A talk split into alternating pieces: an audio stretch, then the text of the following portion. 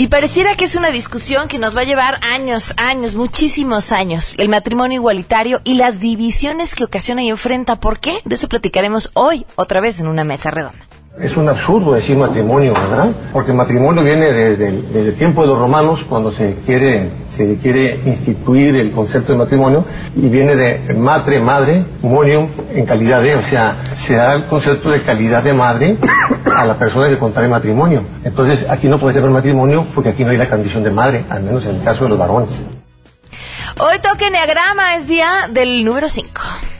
Tengo una amiga, voy a contar un ejemplo de un hijo 5 dice que un día invitó a sus amigos, que todos son cinco, y dice, si no he sabido enneagrama, me muero amiga en ese instante.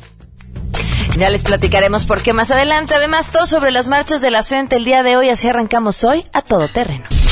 MBS Radio presenta a Pamela Cerdeira en A Todo Terreno, donde la noticia eres tú.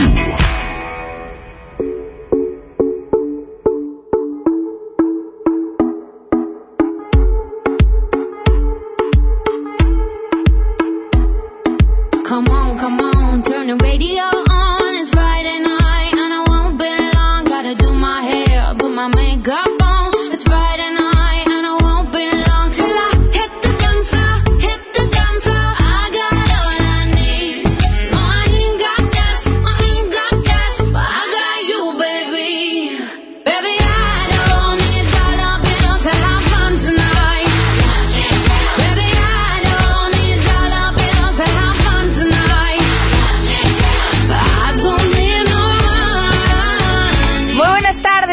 a Todo Terreno, gracias por acompañarnos. Son las 12 del día con 6 minutos en este miércoles 6 de julio del 2016. Soy Pamela Cerdeira y los invito a que se queden aquí hasta la 1 de la tarde. Bueno, quédense todo el día, la verdad es que van a encontrar buena información y programas interesantes a lo largo de todo el día en la programación de MBC Radio.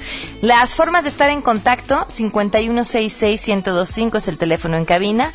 También les doy mi número de WhatsApp, 5533329585 el correo electrónico a todoterreno arroba mbs.com y en Twitter y en Facebook me encuentran como Pam Cerdeira, donde también estaré al pendiente de sus comentarios, sobre todo el día de hoy, porque tenemos mesa y bueno, pues la plática se pone siempre interesante. Vamos a hablar del matrimonio igualitario. Y les decía, a mí me sigue llamando mucho la atención que siga siendo un tema que genere tanta controversia. Y creo que gran parte de esta tiene que ver con una un gran hueco en la información y esto provoca pues una serie de miedos sin fundamento pero que, es importante discutirlos y platicarlos. Mientras tanto, saludo a todos los que ya nos acompañan. Valeria, muchísimas gracias por acompañarnos desde temprano, eh, tomando lista. Muchísimas gracias en su primer día de vacaciones. Disfrútalo, Valeria. Eh, Eduardo Ayala, también gracias. Armando Sánchez, a Alejandro García, los que ya están saludándonos desde temprano, muchas gracias. Vámonos de una vez con la información.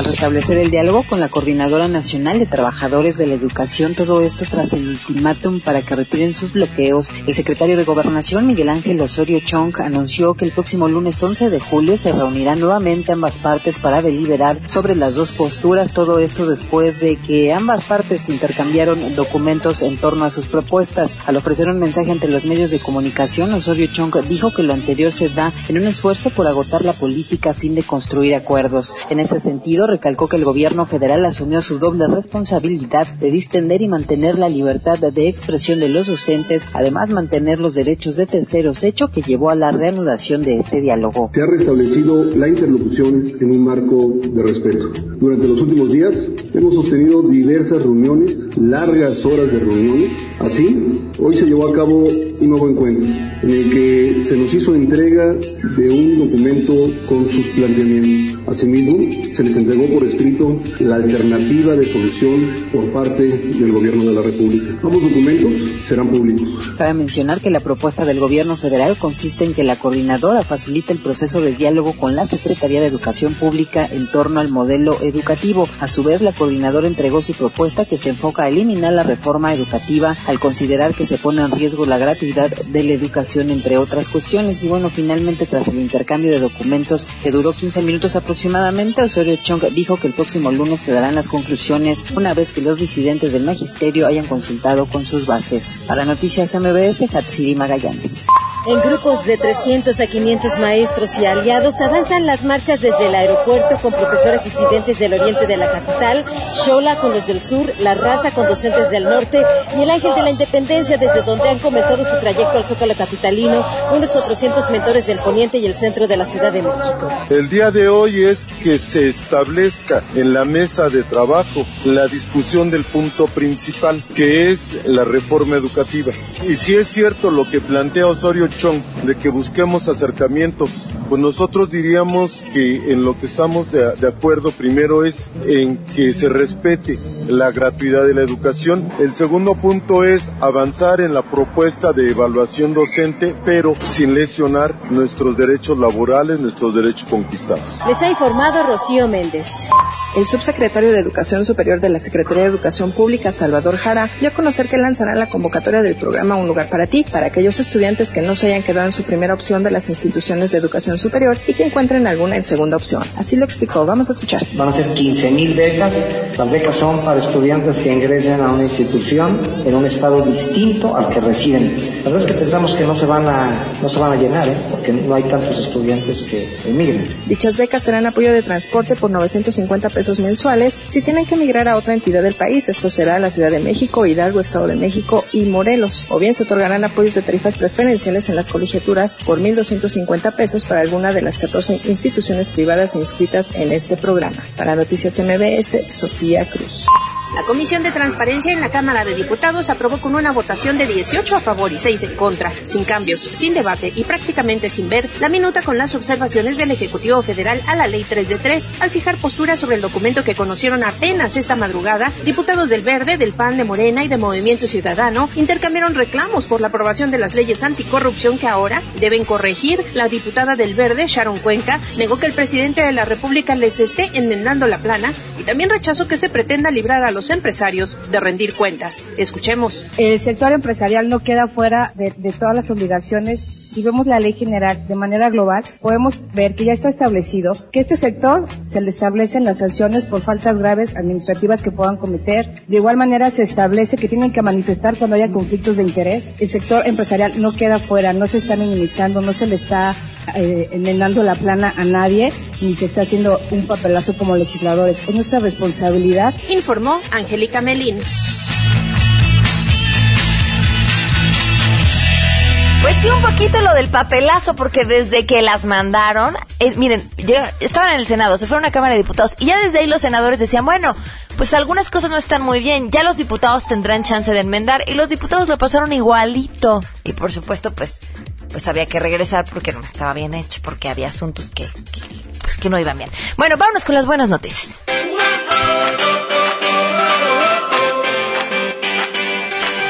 Rocío Te distraemos unos segundos de las marchas para que seas portadora de buenas noticias. ¿Cómo estás? Buenas tardes. Muy buenas tardes, Pamela. Vaya que lo notas.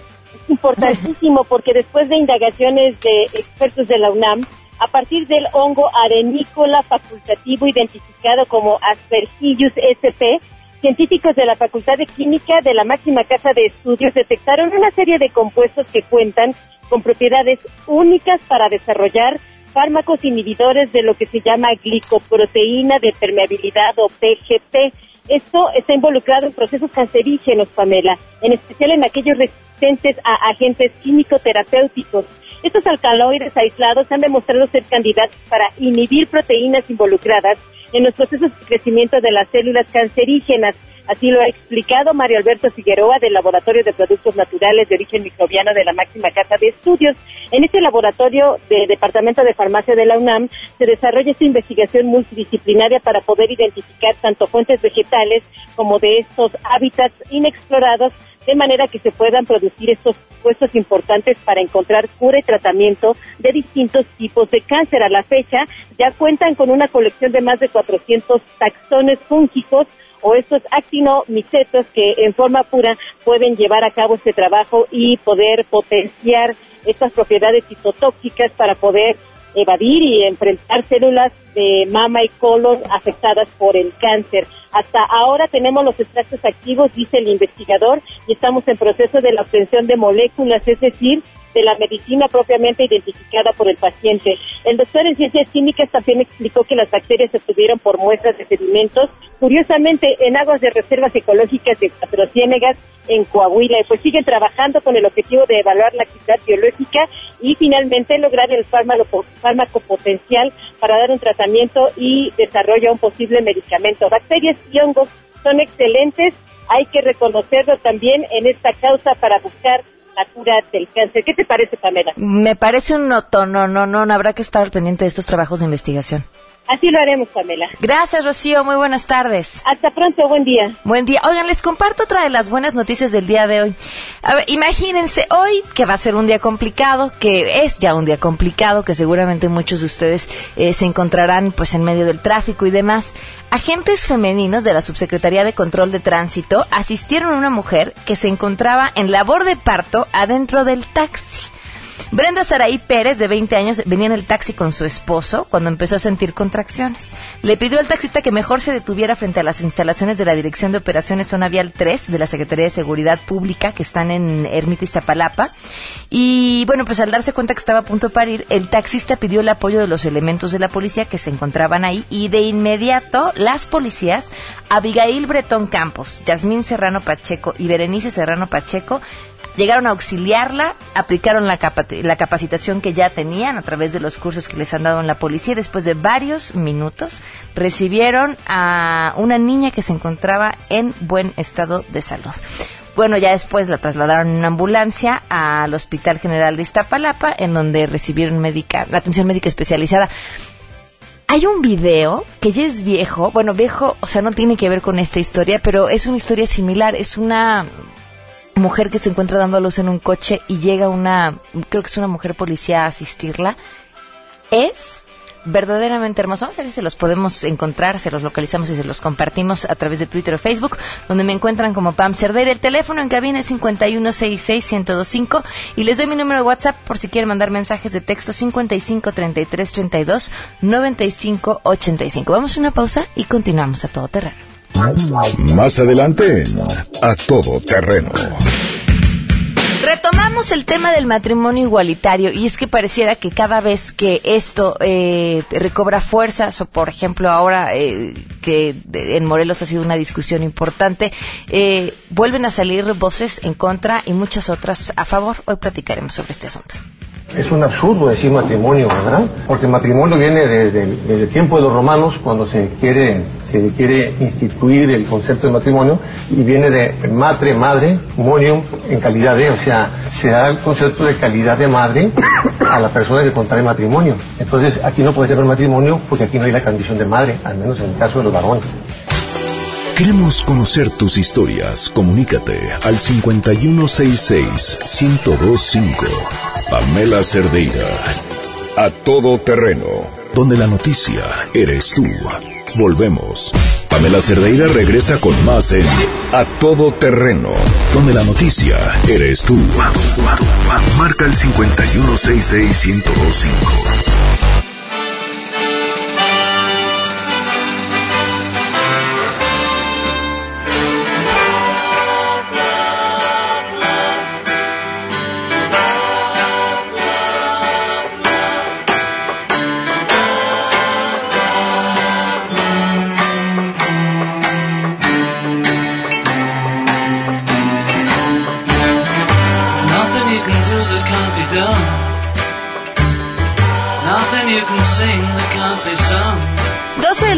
20 minutos, continuamos a todo terreno. Les recuerdo las formas de estar en contacto porque estoy segura de que van a querer opinar en esta mesa. El teléfono en cabina, 5166-1025. Mi número de WhatsApp, 553332.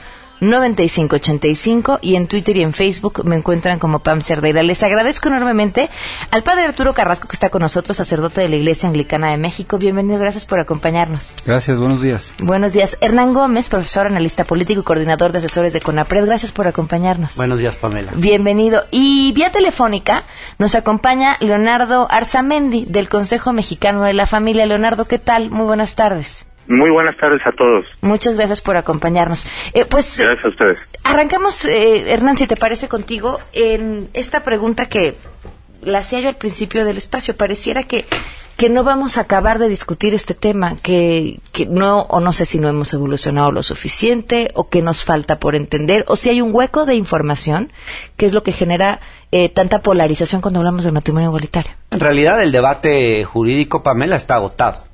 Eh, la Corte, la Suprema Corte de Justicia, que es el máximo tribunal de derechos humanos en este país, ya emitió una jurisprudencia al respecto. Eh, lo que está pasando es que ya hay estados que, que están actuando en consecuencia conforme lo digamos de lo que se deriva de ese fallo. Ya son seis los estados que legislan a favor del matrimonio igualitario.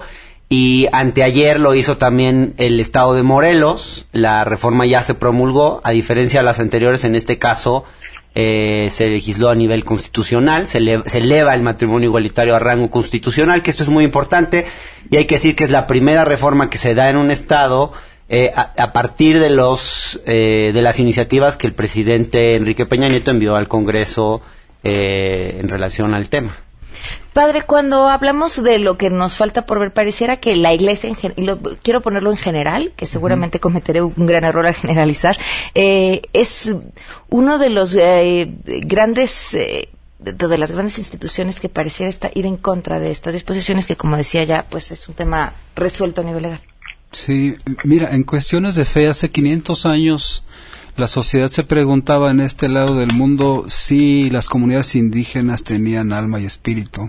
Se preguntaban si las personas de color tenían alma y espíritu. Hoy precisamente sesionan en el, en el Foro de Derechos Humanos del Distrito Federal una mesa sobre el tema. Se preguntaban si la mujer tenía alma y espíritu. Y pareciera que 500 años después el tema no se ha agotado. Incluso todavía hay quienes dudan que los indígenas tuvieran alma y espíritu, los negros y las mujeres, ¿no? En el caso particular de la iglesia anglicana tenemos un entendimiento un poco más diferente de la mayoría de la parte de la cristiandad. Nosotros entendemos que este Dios todopoderoso se encarna de María y se hace completamente humano para representarnos a todos los humanos en todas las expresiones humanas. Y es el caso también este de la diversidad sexual, ¿no? Nosotros entendemos que si bien hay señalamientos bíblicos, por ejemplo, también hay señalamientos que avalan en, en un momento dado la esclavitud, y afortunadamente la mayor parte del mundo ha renunciado a la esclavitud, As- así como hay señalamientos este claros contra la homofobia, yo esperaría que eventualmente también la cristiandad evolucionara y se diera cuenta que las personas de la diversidad sexual también son hijos e hijas de Dios. Eh, Leonardo Arzamendi, ¿cuál es tu opinión? Gracias. Ante todo respeto a las personas que han decidido por una preferencia sexual pues tener relaciones entre hombres hombres y mujeres mujeres. Nos merecen todo nuestro respeto. Desde el Consejo Mexicano de la Familia seguimos promoviendo el que se vote a favor en el Senado de la primera iniciativa de reforma constitucional ciudadana que presentamos hace un par de meses, misma que se dictaminará en el mes de septiembre y que va en contra directamente de lo que el señor presidente mandó como iniciativa a la Cámara de Diputados. Efectivamente, el tema legal sigue vigente, no está agotado, como mencionó la persona que habló primero. Es un tema que no se ha agotado y que inclusive en el estado de Morelos, donde se hizo un proceso totalmente sucio, sin llevar a cabo en tiempo y forma el procedimiento jurídico legal que la propia ley orgánica del Congreso del Estado marca, sin haber esperado a que todos los municipios a través de su cabildo expresaran la voluntad, que dicho sea paso son 18 de 33, que es mayoría, esta promulgación que acaba de hacer el gobernador del estado de Morelos se está impugnando en los más altos tribunales y hay una serie de acciones jurídicas en contra de las personas que han justamente pues trasquiversado las leyes y no sometido la voluntad del pueblo de Morelos en este sentido, que está en contra pues de este tipo de situaciones. Además de que, como lo menciona el máximo tribunal de derechos humanos a nivel mundial, el Tribunal de Estrasburgo, como ustedes saben, ha vuelto a ratificar, de hecho hace un par de semanas, que no existe tal derecho de que las personas que tienen preferencias sexuales puedan acceder al matrimonio. Está claramente marcado por este máximo tribunal a nivel mundial, conformado por más de 47 países de los más progresistas que hay a nivel mundial, dicho sea de paso, el que no existe tal derecho y que tampoco es un acto discriminatorio. Hernán. No, creo que el, debate jurídico está agotado, es decir, en México está agotado, el máximo tribunal en materia de derechos humanos es la Suprema Corte de Justicia de la Nación. Eh, creo que el señor, eh, eh, el señor Leonardo no tiene claro que, para empezar, el Tribunal de Estrasburgo no rige sobre México. Es decir, México no es signatario eh, de los Perdona Hernán, pero hay una serie de tratados internacionales si me, también que se en el artículo primero de nuestra Constitución. A ver, eh, Leonardo, Leonardo, te pido lo dejamos terminar y ahorita Entonces, opinas? Eh, el, el, lo que Estrasburgo determina únicamente es que cada país signatario es libre de decidir el matrimonio conforme lo considere así eh, internamente ese país. De hecho, además hay que decir que dentro de ese, dentro de los signatarios de ese tratado, hay 13 naciones europeas que ya tienen el matrimonio igualitario legislado. Entonces, el matrimonio, si quieren buscarle por Tribunal de Estrasburgo, no lo van a encontrar. Creo que necesitan una base jurídica más sólida. Digamos, los tratados internacionales que, en los que se basa la idea del derecho al matrimonio igualitario son la Convención Americana sobre Derechos Humanos, donde se establece que todo hombre y mujer tiene derecho a contraer matrimonio sin discriminación. Es un tratado de 1969 que México ratificó en 1981 y desde luego el Pacto Internacional de Derechos eh, de derechos sociales, eh, civiles y políticos, donde también se establece el derecho de todas las personas al matrimonio y desde luego sin discriminación, porque todos los derechos deben ejercerse sin discriminación. México ratificó ambos tratados, entonces por el lado internacional no hay no hay mucho por donde buscarle y pues por el lado interno pues la Suprema Corte de Justicia ya emitió un fallo. Entonces, insisto, la discusión jurídica está agotada puede haber ahora eh, diferencias políticas. Yo lo que veo, Pamela, auditorio, es que hay una estrategia de ciertos grupos para desinformar sobre los contenidos de la iniciativa del presidente de la República eh, a favor del matrimonio igualitario con una serie de argumentos que podemos contestar naturalmente uno por uno que buscan totalmente desinformar a la ciudadanía. Yo invito al auditorio, Pamela, a que se informen sobre el contenido de estas ¿cuál, ¿Cuáles son estos argumentos eh, que, has escuchado y que son falsos? Bueno, son, podemos ir uno por uno, pero por ejemplo, van desde el origen etimológico de la palabra matrimonio. Eh, y, les, les, hace mucho ruido que se use la palabra matrimonio, porque dicen que matrimonio se usó desde sus orígenes para hablar de hombres y mujeres, cuando eh, si nos vamos al origen etimológico de las palabras, la palabra salario, por ejemplo, viene de sal, que se utilizaba en la antigua Roma para pagarle a la gente porque la sal era un bien muy preciado. Creo que los que defienden el purismo del lenguaje del matrimonio igualitario no estarían muy de acuerdo en que hoy les pagaran su salario con sal. Eh, pero bueno, no, no quiero frivolizar el debate porque no va, no va tanto por ahí. Digamos, el matrimonio no es una figura eh, estática, se ha transformado históricamente, el matrimonio es una evolución que, una institución que evoluciona históricamente. Hoy nos casamos por amor, eh, antes no lo hacíamos, las, las, nos casábamos por, por ejemplo, para forjar alianzas entre clanes o entre familias, para asegurarnos herencias. Pues yo creo que ¿quién obligaría hoy a sus hijos o a sus hijas a casarse por ese tipo de cuestiones en México? Creo que cada vez es menos la gente que actúa con esa lógica. Entonces, otra cosa que se dice, por ejemplo, es que el matrimonio es para procrear. Eh, y, y, la verdad es que no, la Suprema Corte ya determinó que el matrimonio es para brindar protección legal a las familias.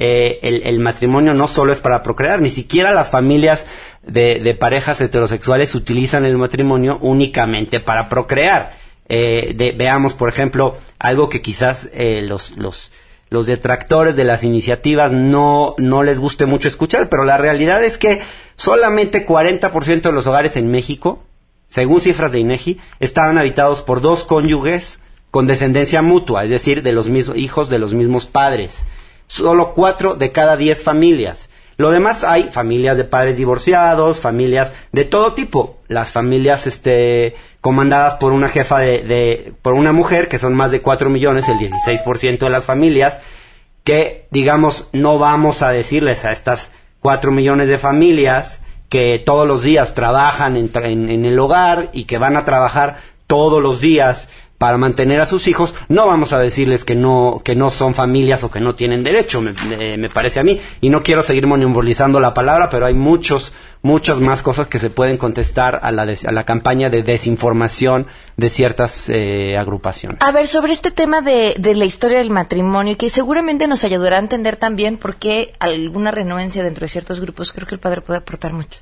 Pamela, ¿me permites contestarle en un sí, momento a sí, la por persona, supuesto. por Ahorita favor? le Gracias. contestas tú, Leonardo. Sí, mira, por principio de cuentas habría que señalar que el matrimonio todo parece indicar que es el último que se considera como un sacramento.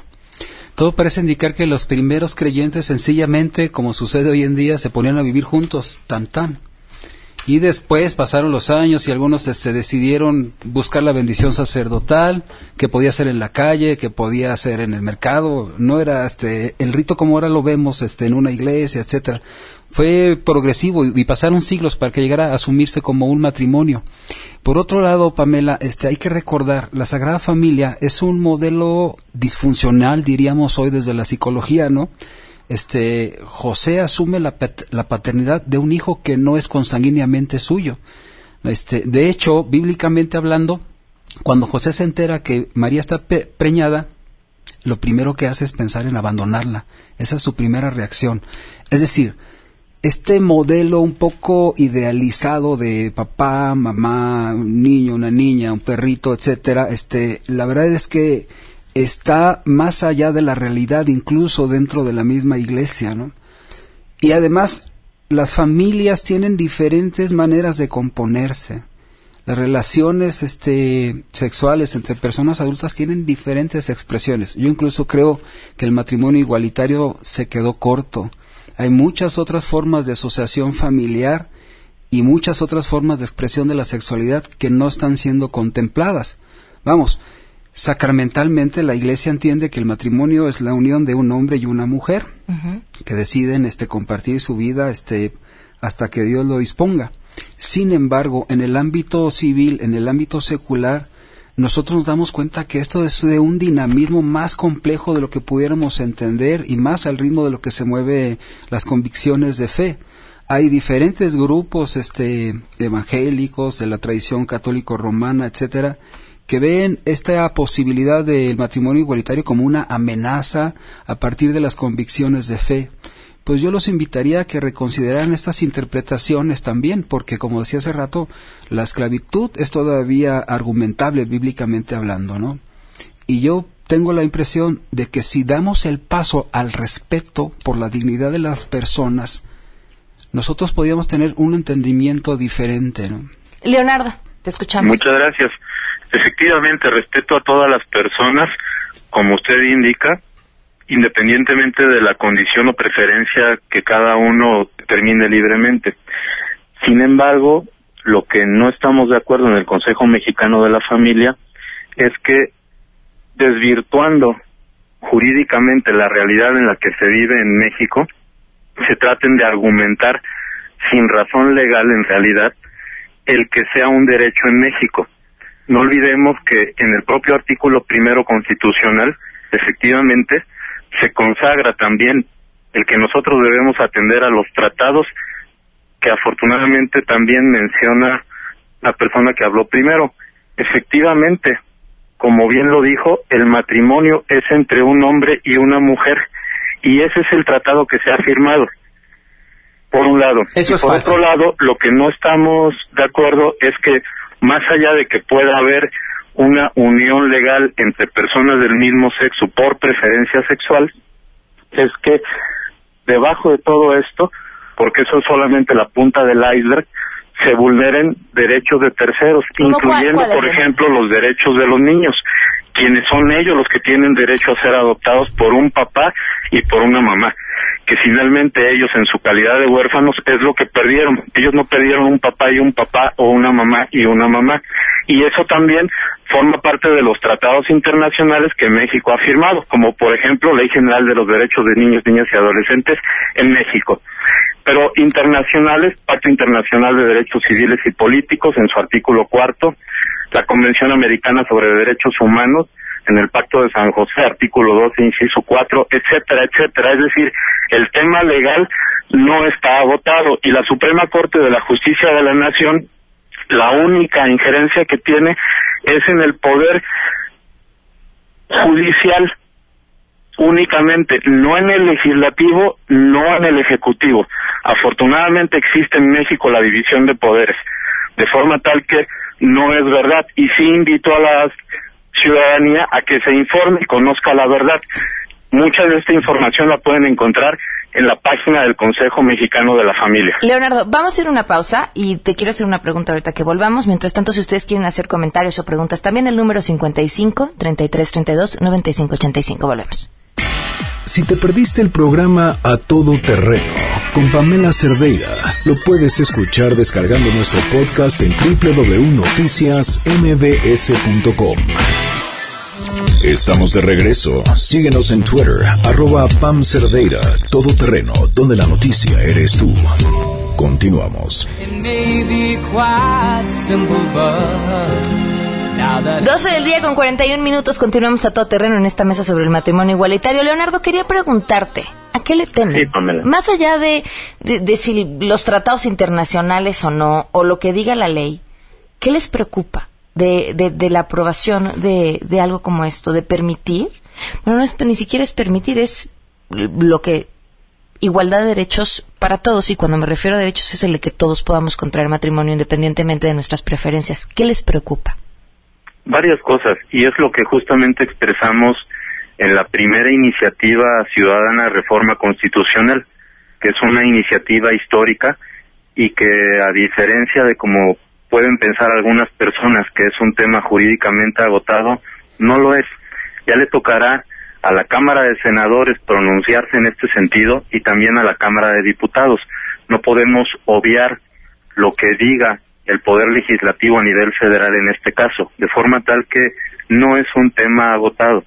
Y ya se tratará en su momento a nivel legislativo con todos los argumentos que indican la verdad, cuáles son en realidad las verdades jurídicas, más allá de las opiniones que podamos tener porque defendamos a unos o a otros. Y particularmente, ¿qué es lo que nos preocupa?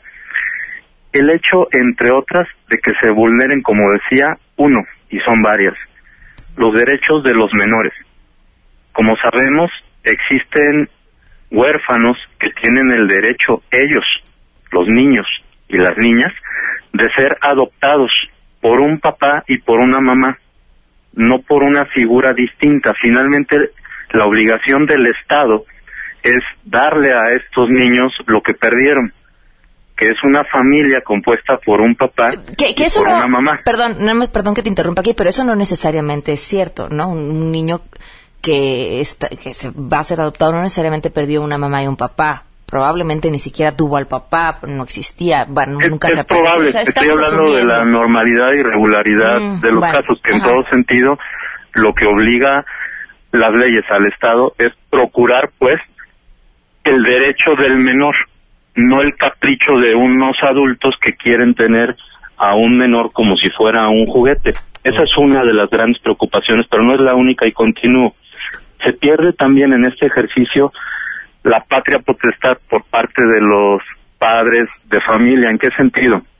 Como bien sabemos, existen ya, y los conoceremos en un par de meses cuando inicie el ciclo escolar, una serie de libros que capacitan a los maestros y también inducen a los niños desde los cuatro años de edad para que puedan autoexplorarse, jugar roles de niño, si quiere ser niño se puede vestir de niña y viceversa, y si nosotros como papás nos manifestamos en contra, el Estado nos llamará violentos y podremos terminar como sucede en 17 de los 197 países que han aprobado esto, 197 miembros países de la ONU, donde sucede situaciones donde los papás al oponerse terminan en la cárcel, pero no únicamente eso, se viola también la libertad de expresión.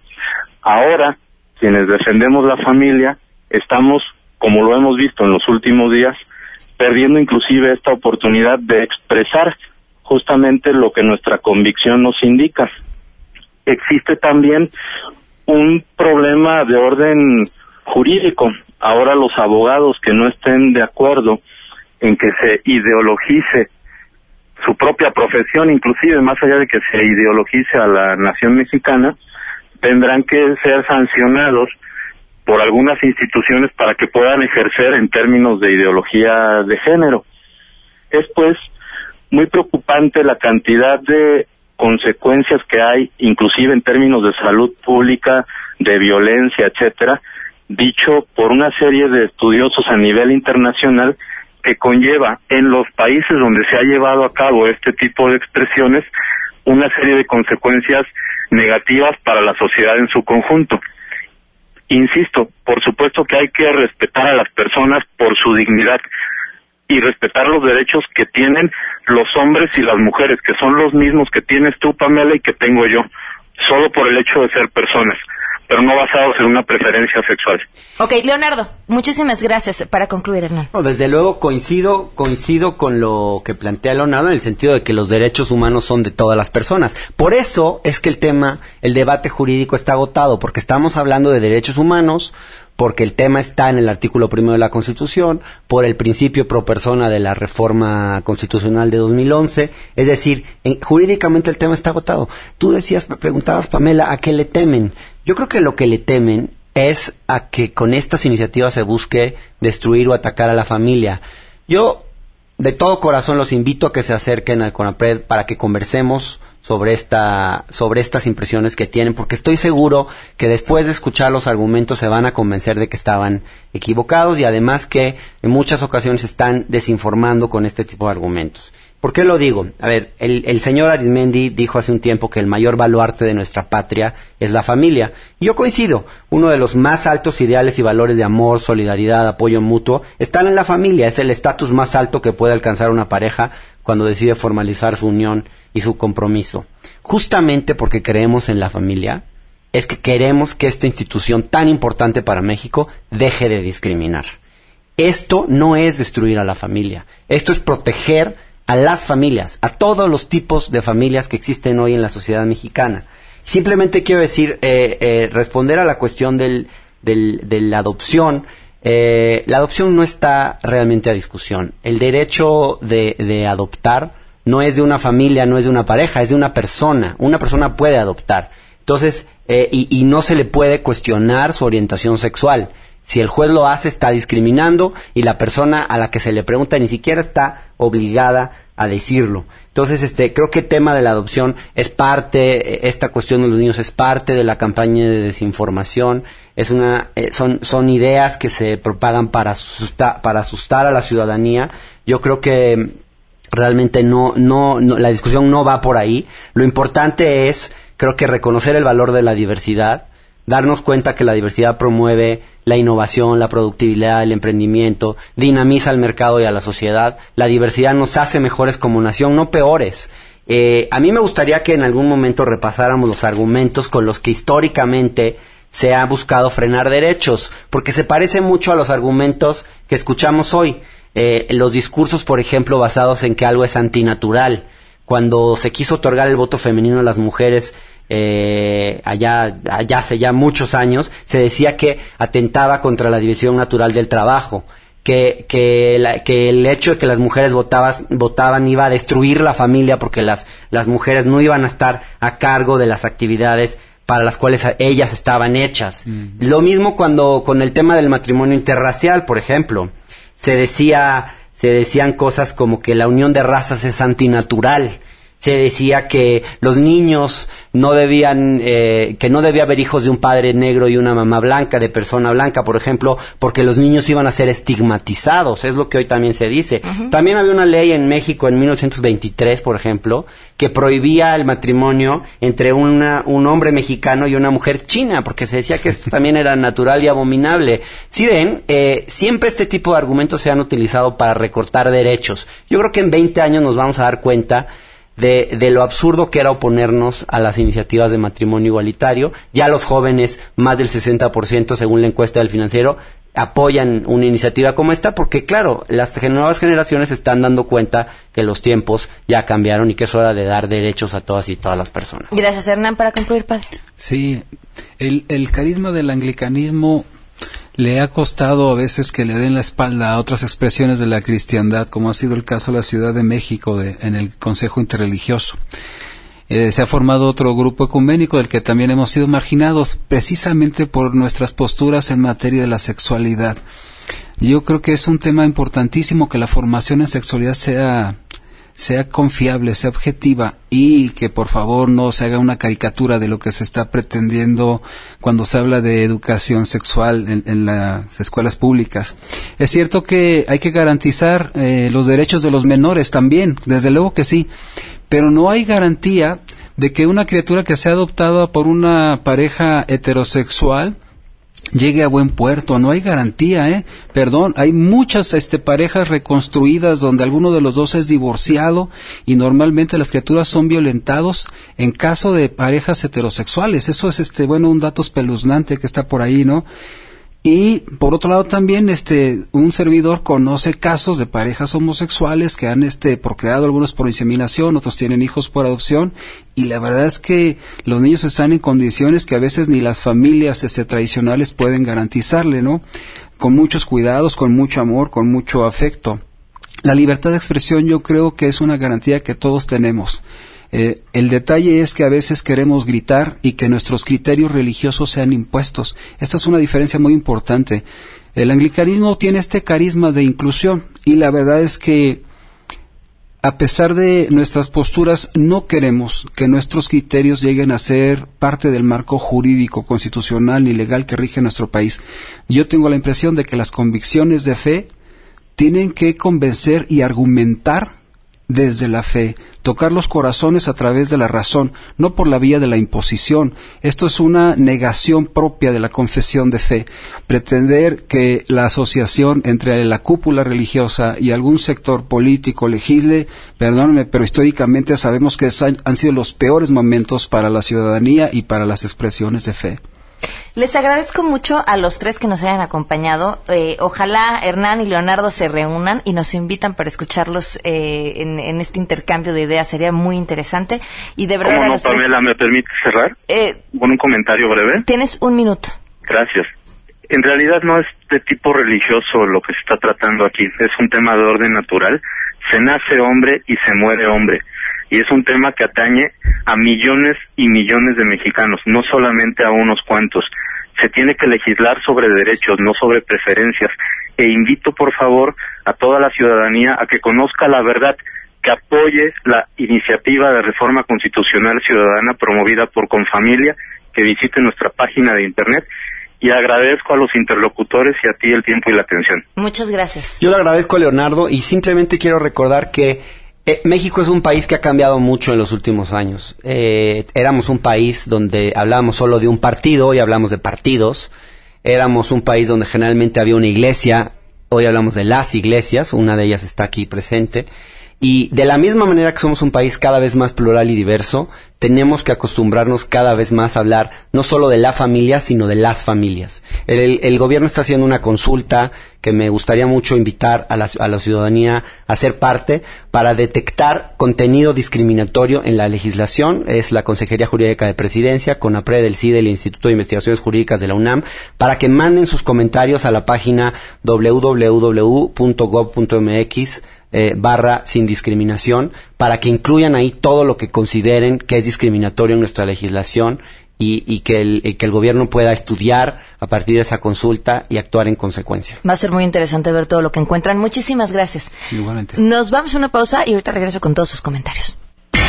Si te perdiste el programa A Todo Terreno con Pamela Cerdeira, lo puedes escuchar descargando nuestro podcast en www.noticiasmbs.com.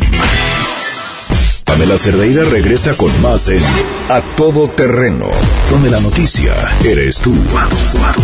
Marca el 5166125.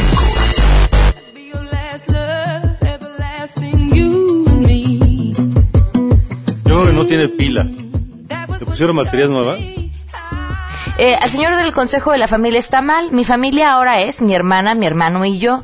Y eso no es antinatural o mal. Tenemos papá y mamá falleció hace tiempo, mi padre no está con nosotros. Entonces, por eso ya no somos familia. Espero que pueda decir esto al aire. La familia como lo normal son los términos con concepciones muy diversas, las cuales no son bien recibidas por todos los casos, por todos cosa que está pasando con el señor conservador. Nos escribe Felipe Nájera también y dice, quiero decir que el señalamiento del representante del Consejo Nacional de la Familia sobre que los niños y niñas tienen derecho a un papá y una mamá es totalmente falso.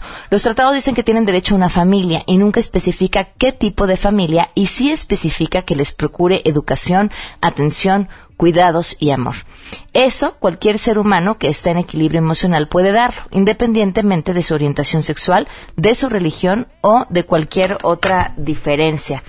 Eh, Alejandro García, ya me tengo que despedir. Bueno, mañana continuamos con algunos de estos temas. Eh, muchísimas gracias a todos ustedes por habernos acompañado, por haber opinado. Son las 12 del día con 56 minutos. Soy Pamela Cerdeira. Se quedan en compañía de Alejandro Cacho y los esperamos mañana en punto de las 12.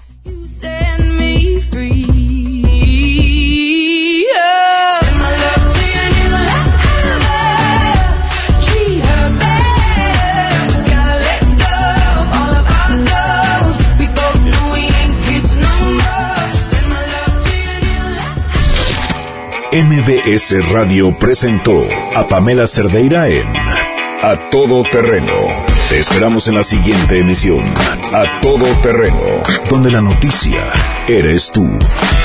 MBS Radio, en entretenimiento, estamos contigo.